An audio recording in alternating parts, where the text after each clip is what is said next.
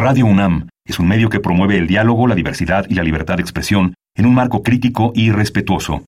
Los comentarios expresados a lo largo de su programación reflejan la opinión de quien los emite, mas no de la radiodifusora. Radio UNAM y la Escuela Nacional de Trabajo Social presentan Vida cotidiana. Sociedad en movimiento.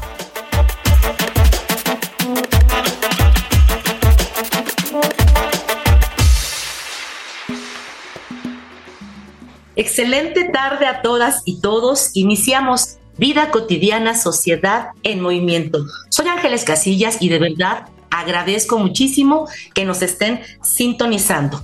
Comentarles que este martes se conmemora el Día Escolar de la No Violencia y la Paz. Vamos a aprovechar esa importante temática para platicar en nuestro programa qué es el eh, ciberacoso, qué es el bullying, cómo se expresa, qué lamentables consecuencias puede traer en las personas, pero además vamos a comprometernos a platicar un poquito de qué medidas sí podríamos estar implementando para evitarlo. Quédense con nosotros, pero antes escuchen las redes oficiales de la Escuela Nacional de Trabajo Social. Facebook, Escuela Nacional de Trabajo Social, ENTS, UNAM. Twitter, arroba ENTS, UNAM Oficial. Instagram, ENTS, UNAM Oficial. El bullying o acoso de cualquier tipo afecta el bienestar y la vida de las personas. Con la llegada del Internet extendió sus fronteras. Este puede realizarse desde el confort de la propia casa y en el anonimato. El uso de redes sociales como Instagram, Snapchat, TikTok, Twitter y Facebook se ha incrementado entre la infancia, lo que pone en riesgo a esta población. Así como pasamos de los mensajes de texto en el teléfono celular a los mensajes online, también cambiaron las formas de acoso. Ahora fotos y videos son usados para dañar, erosionando los espacios personales seguros y la privacidad. Por eso en esta emisión de Vida Cotidiana, Sociedad en Movimiento, hablaremos del bullying al ciberbullying con la maestra Nelia Tello Peón, profesora de carrera de la ENS y coordinadora del Seminario Universitario Interdisciplinario sobre la Violencia Escolar de la UNAM. Hoy tenemos una invitada especial profesora de tiempo completo de la Escuela Nacional de Trabajo Social, ex directora también, y por supuesto con una excelente coordinación del Seminario Universitario Interdisciplinario sobre Violencia Escolar en nuestra Universidad Nacional Autónoma de México. Me da muchísimo gusto recibirte, maestra Nelia Tello. ¿Cómo estás? Hola, mucho gusto, muchas gracias de estar aquí contigo. Es una ilusión cada año venir, desgraciadamente, para hablar de de violencia, pero es lo que hemos escogido para trabajar y para lograr que se vaya aminorando cada año que se celebra el Día de la No Violencia Escolar y la Paz con la idea de que hagamos reflexiones especiales sobre ello. Coincido contigo, maestra, estos espacios como este programa de radio y otros más formatos deben estar presentes pues por lo menos, sí, que nos recuerden cada año y no y no este bajar la guardia para estos temas tan importantes y trascendentales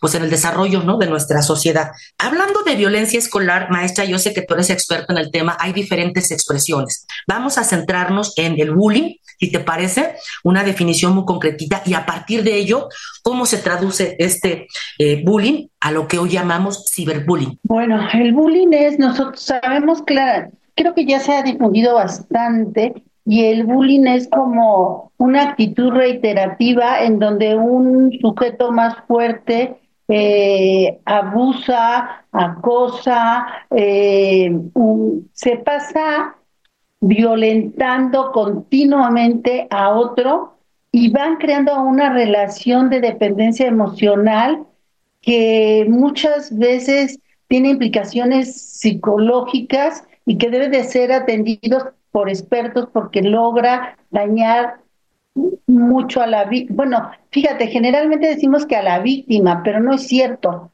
Tanto al hostigador, tanto al agresor, como a la víctima les va creando un patrón de comportamiento de dominio y sumisión que van cambiando en diferentes escenarios en donde en donde estén ellos presentes. Y de repente el victimario es la víctima y de manera inversa la víctima de repente se vuelve el acosador y deja grandes daños en en, este, en quienes están han sido pues objeto de esta situación, por lo tanto debe de ser detectada a tiempo y tratada por especialistas muy rápidamente. No nada más se usa mucho que en las escuelas se habla de una de un problema de estos y, lo que pasa es que se detecta al buleador y lo cambian de escuela. Este, es una de las cosas que más daño nos hace, porque en vez de andar cambiando de escuela al buleador, lo que tenemos que hacer es atender a ambos, a la víctima y al buleador, para que realmente dejen de relacionarse así en cualquier espacio en el que se encuentren. En cualquiera, claro, y evitar este, que el problema crezca si es que no se detecta de raíz. Esta, esta relación que tú comentabas, ¿no? De dominio y sumisión y que va siendo y con diferentes afectaciones y de ambos lados, eh, hoy con el uso a veces abuso, ¿no? De la tecnología, de los medios digitales. ¿Cómo entender el ciberbullying? Sí, es que vamos a, pues es más, es lo mismo, dijéramos, es exactamente lo mismo, nada más que en las redes sociales lo que hace que se vuelva la, la, la, intensidad de la violencia aumente, porque como no necesitas un, espacio especial, lo puedes estar reiterando durante todo el día, lo puedes estar haciendo más grande, ampliando en diferentes redes y además de todo puedes, este, además es anónimo y entonces es es más brutal, dijéramos, las expresiones se, se vuelven en más, en más brutales y pueden ir desde eh, situaciones muy personales como pueden ser eh, incluso el cuerpo, el uso del cuerpo, el sexo, la, la compraventa de, de órganos, la compraventa de trata, la trata con menores, pero también puede irse hasta hasta el robo de datos e información, o sea, hay muchísimas formas de expresión del ciberbullying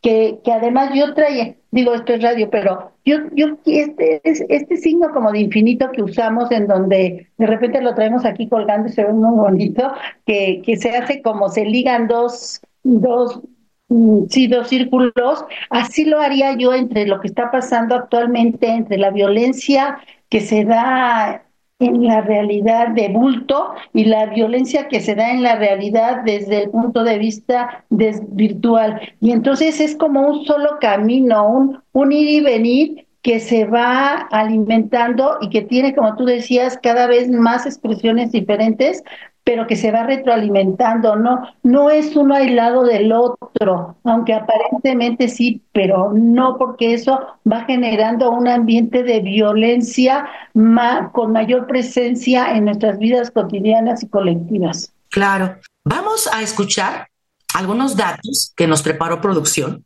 con relación a estadísticamente cómo estamos, cómo está nuestro país con relación a estos índices de eh, de violencia desde las redes sociales. Vamos a escuchar una infografía social. Infografía social.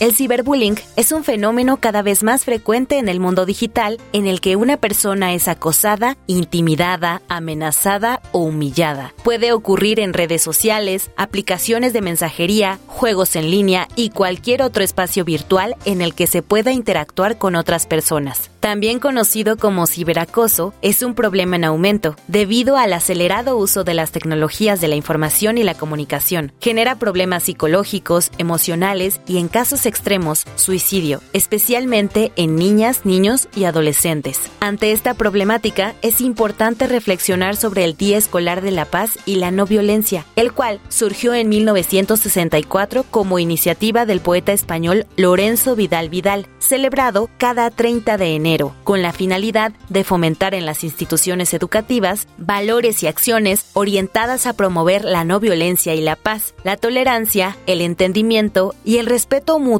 entre personas de distinta procedencia y modos de pensamiento. De acuerdo con la ONU, una de cada tres niñas y niños en el mundo sufre acoso escolar, es decir, 130 millones de adolescentes entre 13 y 15 años. Un problema que se ve exacerbado por el uso de las nuevas tecnologías. En México, la consulta infantil y juvenil que realizó el Instituto Nacional Electoral arrojó que el 15% de las y los estudiantes señalaban ser víctimas de acoso escolar y un 28% de discriminación. De acuerdo con la organización internacional Bullying Sin Fronteras, en los últimos cuatro años, los casos de bullying o ciberbullying han crecido rápidamente en México. Entre 2020 y 2021, 7 de cada 10 niños sufrieron algún tipo de acoso. Con estos números, México se convierte en uno de los países a nivel mundial con mayores casos de acoso escolar. De acuerdo con el módulo sobre ciberacoso del INEGI y la encuesta nacional sobre disponibilidad y uso de las tecnologías de la información en los hogares, en 2022, en México, el 20.8% de la población usuaria de Internet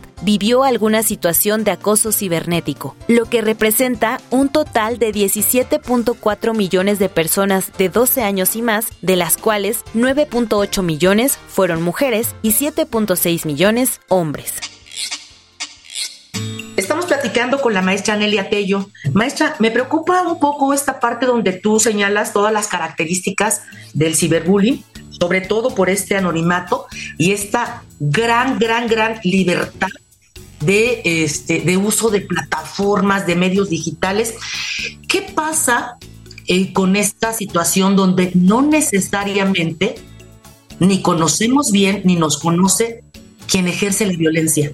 Híjole, a mí me preocupa, me preocupa muchísimo porque la verdad es que hablamos como con cierta ligereza de ello, cuando sí es algo que está controlando parte de una parte de mercado, de, de mercado destructivo entre las relaciones, sobre todo entre jóvenes, entre adolescentes. Ahorita que decías de los datos, qué bueno que los van a decir porque yo sí traía los pero yo creo que ya son otros porque ya los perdí. Entonces, este, los datos sí nos dan una idea de la trascendencia que tiene este problema.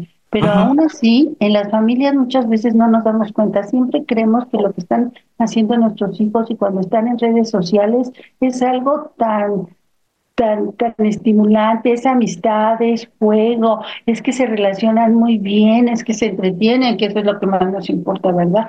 Y entonces, este, no nos damos cuenta del peligro que corren. Ah, hubo, aún, por ejemplo, cuando están jugando juegos, no necesitan ser los más violentos del mundo, hay juegos que son interactivos, allí nos están contactando gente para que para la trata o también para el narco inclusive ya, y entonces los citan en un lugar, los chavos aparecen allí, se los llevan y los papás nunca se enteran a través de dónde estuvo este riesgo tan grande que entienden. Los niños, por supuesto, menos reconocen el riesgo porque es mi novio que me quiere tanto y que por eso tiene una foto de mí en cualquier posición, en cualquier forma, lo más desnuda que pueda, y entonces estoy este y, no sé el riesgo que estoy corriendo porque porque siento que es una relación tan personal que nomás él y yo le estamos viendo, nada más que el poder de las redes y cómo se difunde esto, pues le da, lo convierte todo en un mercado. Y el cuerpo de la adolescente que está allí tan enamorada, pues simple y sencillamente podemos hablar no solo de, de pornografía, no solo de trata, sino también de venta de órganos, es, es una cosa inmensa y no nos percatamos del poder que tiene en nuestra vida diaria el estar en redes que no controlamos y que son abiertas y que muchas veces los adultos no. Ahora, independientemente de eso, si nos queremos situar en las escuelas, en la violencia escolar en las escuelas, pues por supuesto que se usa muchísimo porque ahora que que de repente eh, somos como políticamente correctos, cuando nos vimos somos menos agresivos, pero cuando ah, lo hacemos por las redes y de manera ah, automática y anónima, anónima. Pues, que entonces se convierte en algo que lleva a alguien a la exclusión total, a la depresión, y esto yo lo vincularía con los datos de los suicidios de, de niños y jóvenes que han aumentado tanto y que, por ejemplo, tampoco es casual que aumentaran durante el época, la época del confinamiento, porque cuando más encerrados estábamos, más estábamos eh, como sujetos a, mucha incertidumbre, a mucha angustia y a mucho, muchos conflictos. Y entonces esto se disparó muchísimo, no se ha bajado y estamos en una situación en donde es parte de la vida cotidiana y muchas veces no lo queremos ver. Yo creo que sí tienen razón en tocar este punto porque la violencia escolar se está dando esto y nos lleva a muchas deserciones, a muchas frustraciones, a muchos cambios de vida importante entre nuestros jóvenes. Sí, muchas repercusiones. Aquí, este inmenso mundo de la era digital en la que vivimos, pues maestra, realmente es bien complicado hablar de, regular la participación o la presencia de las personas, tú, eh, de las redes que utilizamos, tú, sabes que siempre vienen algunos eh, términos y condiciones pues que son unos chorizos enormes y que siempre decimos acepto, porque si no aceptamos, pues no podemos entrar. Y prácticamente le estamos cediendo a la máquina todos nuestros datos. Y como que no le damos importancia a eso, ¿no? Y eso no lo vemos como parte de la violencia. Dice Schulhan que esta transparencia en la que vivimos no solo se convierte, eh, lo vemos siempre como algo positivo, pero que no solo se convierte en un instrumento de control, sino se convierte en un instrumento de, de, de, trata, de, con, de mercado, en donde todo se mercantiliza y el conflicto no está exento de tener precio.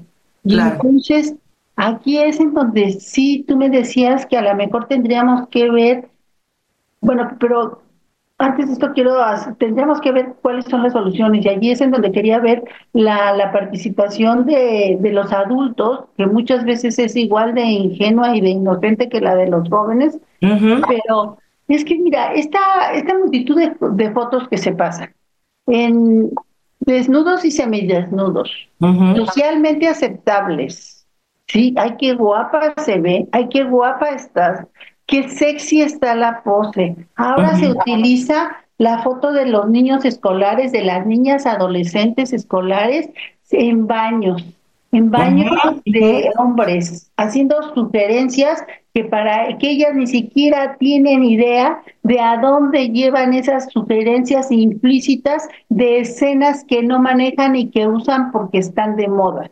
Yo he estado preguntando y aproximándome a este tipo de fotografías que para los adultos con otras mm, con otras costumbres psicosociales, sexuales y como les querramos llamar, son, son este son verdaderamente provocativas de adolescentes en donde las madres dicen, ay, es que está tan linda, sí, sí está tan linda, pero pero no solo tenemos que provocar en nuestros hijos que exhiban lo lindo, lo que a lo mejor ellos no tienen, no tienen una lectura sexual, para el otro sí la tiene. Y como estaba yo diciendo, esta lectura sexual no es por ser alarmista, es porque se vuelve una mercancía. Entonces nuestros jóvenes tienen que entender que la sexualidad es algo natural, que es una cosa mm, maravillosa, que, es una manera de situarnos en el mundo desde, desde, la, desde, desde cualquier punto en el que estés.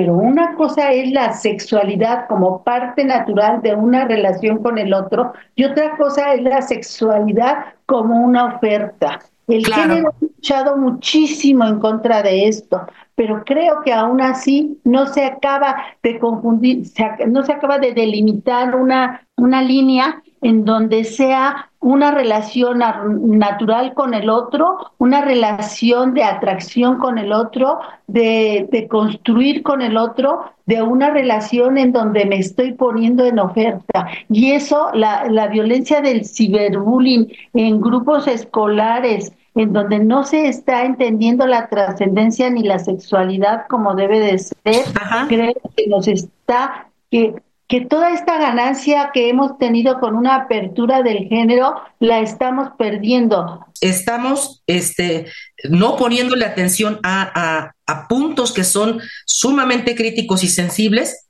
Vamos a seguir platicando de, estas afectaciones, maestra Nelia Tello, pero quisimos eh, preguntarle a algunos em, expertos también, como tú, en la materia, este, algunos eh, aristas también de este tema tan sensible que es el ciberbullying. Vamos a escuchar nuestras voces, voces en movimiento. Voces en movimiento. Buenas tardes, mi nombre es doctor Pedro Daniel Martínez Sierra, soy académico de la Escuela Nacional de Trabajo Social y mi línea de investigación es grupos de atención prioritaria, niñas, niños y adolescentes entrada hay que señalar que el ciberbullying es un término que se utiliza principalmente para describir cuando un niño, una niña, un adolescente o un joven es molestado. Es decir, sufre amenazas, puede ser acosado por otra persona de su edad. En este caso, a través de Internet o cualquier medio de comunicación, a través de comentarios ofensivos, por medio de redes sociales como puede ser WhatsApp, Facebook, TikTok, Instagram. Y este fenómeno no ocurre una sola vez, se presenta de distintas formas que se van intensificando a través de diferentes insultos. Incluso sufren discriminación por sus características físicas, por su forma de vestir, por sus gustos, las fotografías que publican en las redes sociales que tienen. Hay que mencionar en este caso que México es uno de los países que a nivel internacional presenta el mayor número de casos de bullying y ciberbullying. Los niños afectados por este tipo de prácticas, pues vaya, sufren reiteradas humillaciones, actos de violencia que pueden provocar en ellos baja autoestima, bajo rendimiento escolar, problemas de sueño, el abandono escolar, que puedan abusar de alguna sustancia nociva para la salud, que se pueda provocar algún tipo de depresión o algún otro problema de carácter psicológico. Y si esto no se trata de forma adecuada, si no se trata a través de terapia, por ejemplo, puede llegar a desencadenar conflictos emocionales muy severos. Incluso me atrevería a decir que puede llegar a provocar el suicidio.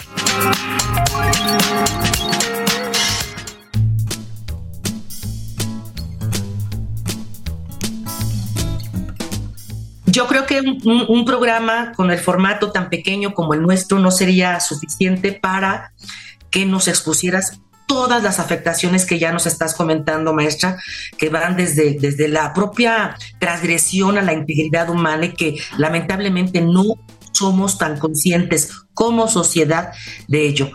Vamos a ir concluyendo nuestro programa.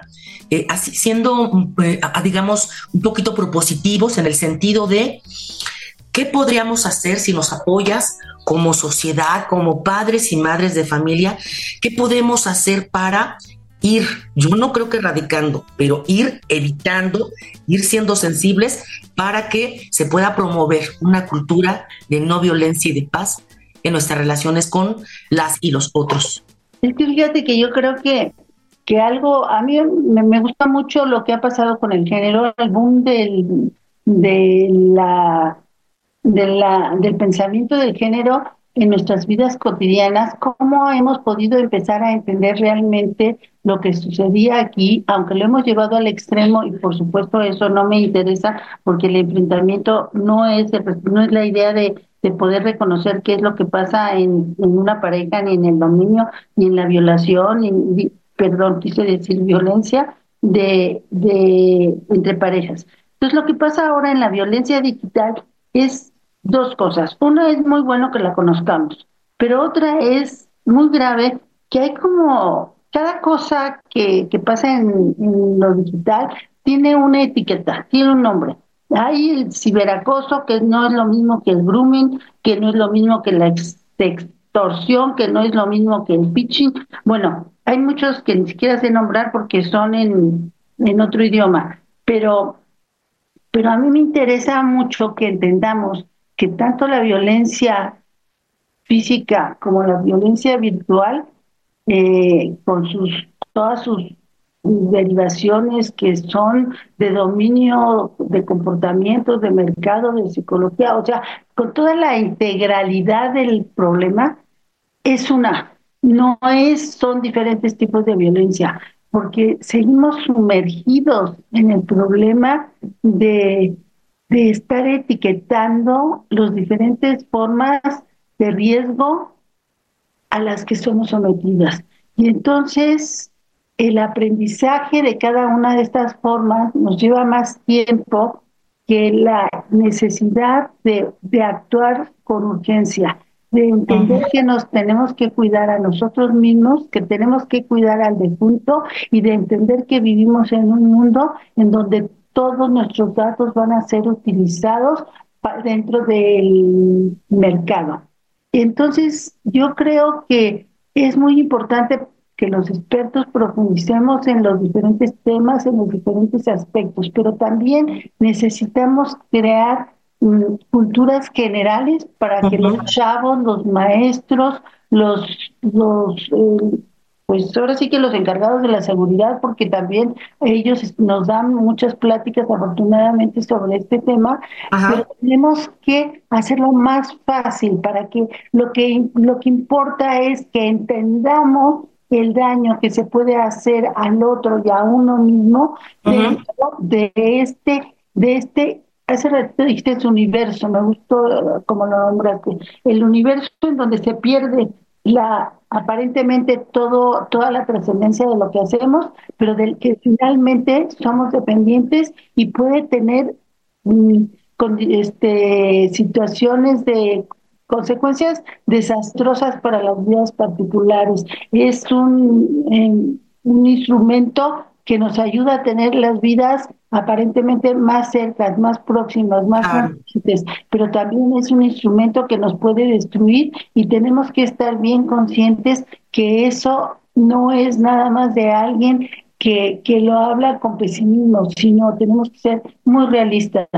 Sitio para una cosa y para la contraria. Con este mensaje que nos estás compartiendo, cierro el programa creo que la invitación este, es muy, muy este, clara de tu parte. Tenemos que sensibilizarnos y vamos a aprovechar estas efemérides para que este programa y otros más este, eh, intentos, eh, pues sigan, ¿no? Este, colocando el dedo en la llaga para que podamos tener un mayor cuidado, mayor respeto, regulación, interés por las personas que usamos y que son más vulnerables, que usamos estas redes sociales. Como siempre, fue un placer escucharte, maestra Nelia Tello Peón, profesora de nuestra Escuela Nacional de Trabajo Social, darte las gracias por haber estado en, en nuestro programa. Muchísimas, muchísimas gracias. Y bueno, por supuesto, también agradecer a quienes hacen posible nuestro muy bonito programa, nuestro productor Luis Tula, la información que prepara Caro Cortés, Carla Angélica Tobar, la coordinación de la licenciada Roxana Medina. Gracias a todos, maestra Tello, bonita tarde. Igualmente, gracias a ustedes y ojalá y todo lo que hacemos tenga eco en, en una mejora de la forma de vida. Esa es la intención del programa y estamos seguros que contribuimos de esa manera. Yo soy Ángeles Casillas, me despido no sin antes invitarles a que nos sintonicemos el próximo viernes, ya lo saben, por Radio UNAM a las 4 de la tarde, en nuestro programa. Que tengan una excelente tarde y pues hagan un excelente fin de semana. Hasta luego.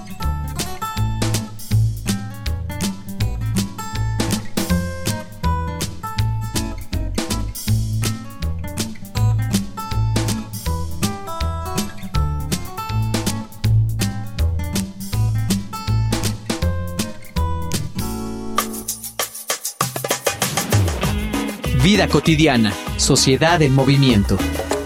Es una coproducción entre Radio UNAM y la Escuela Nacional de Trabajo Social.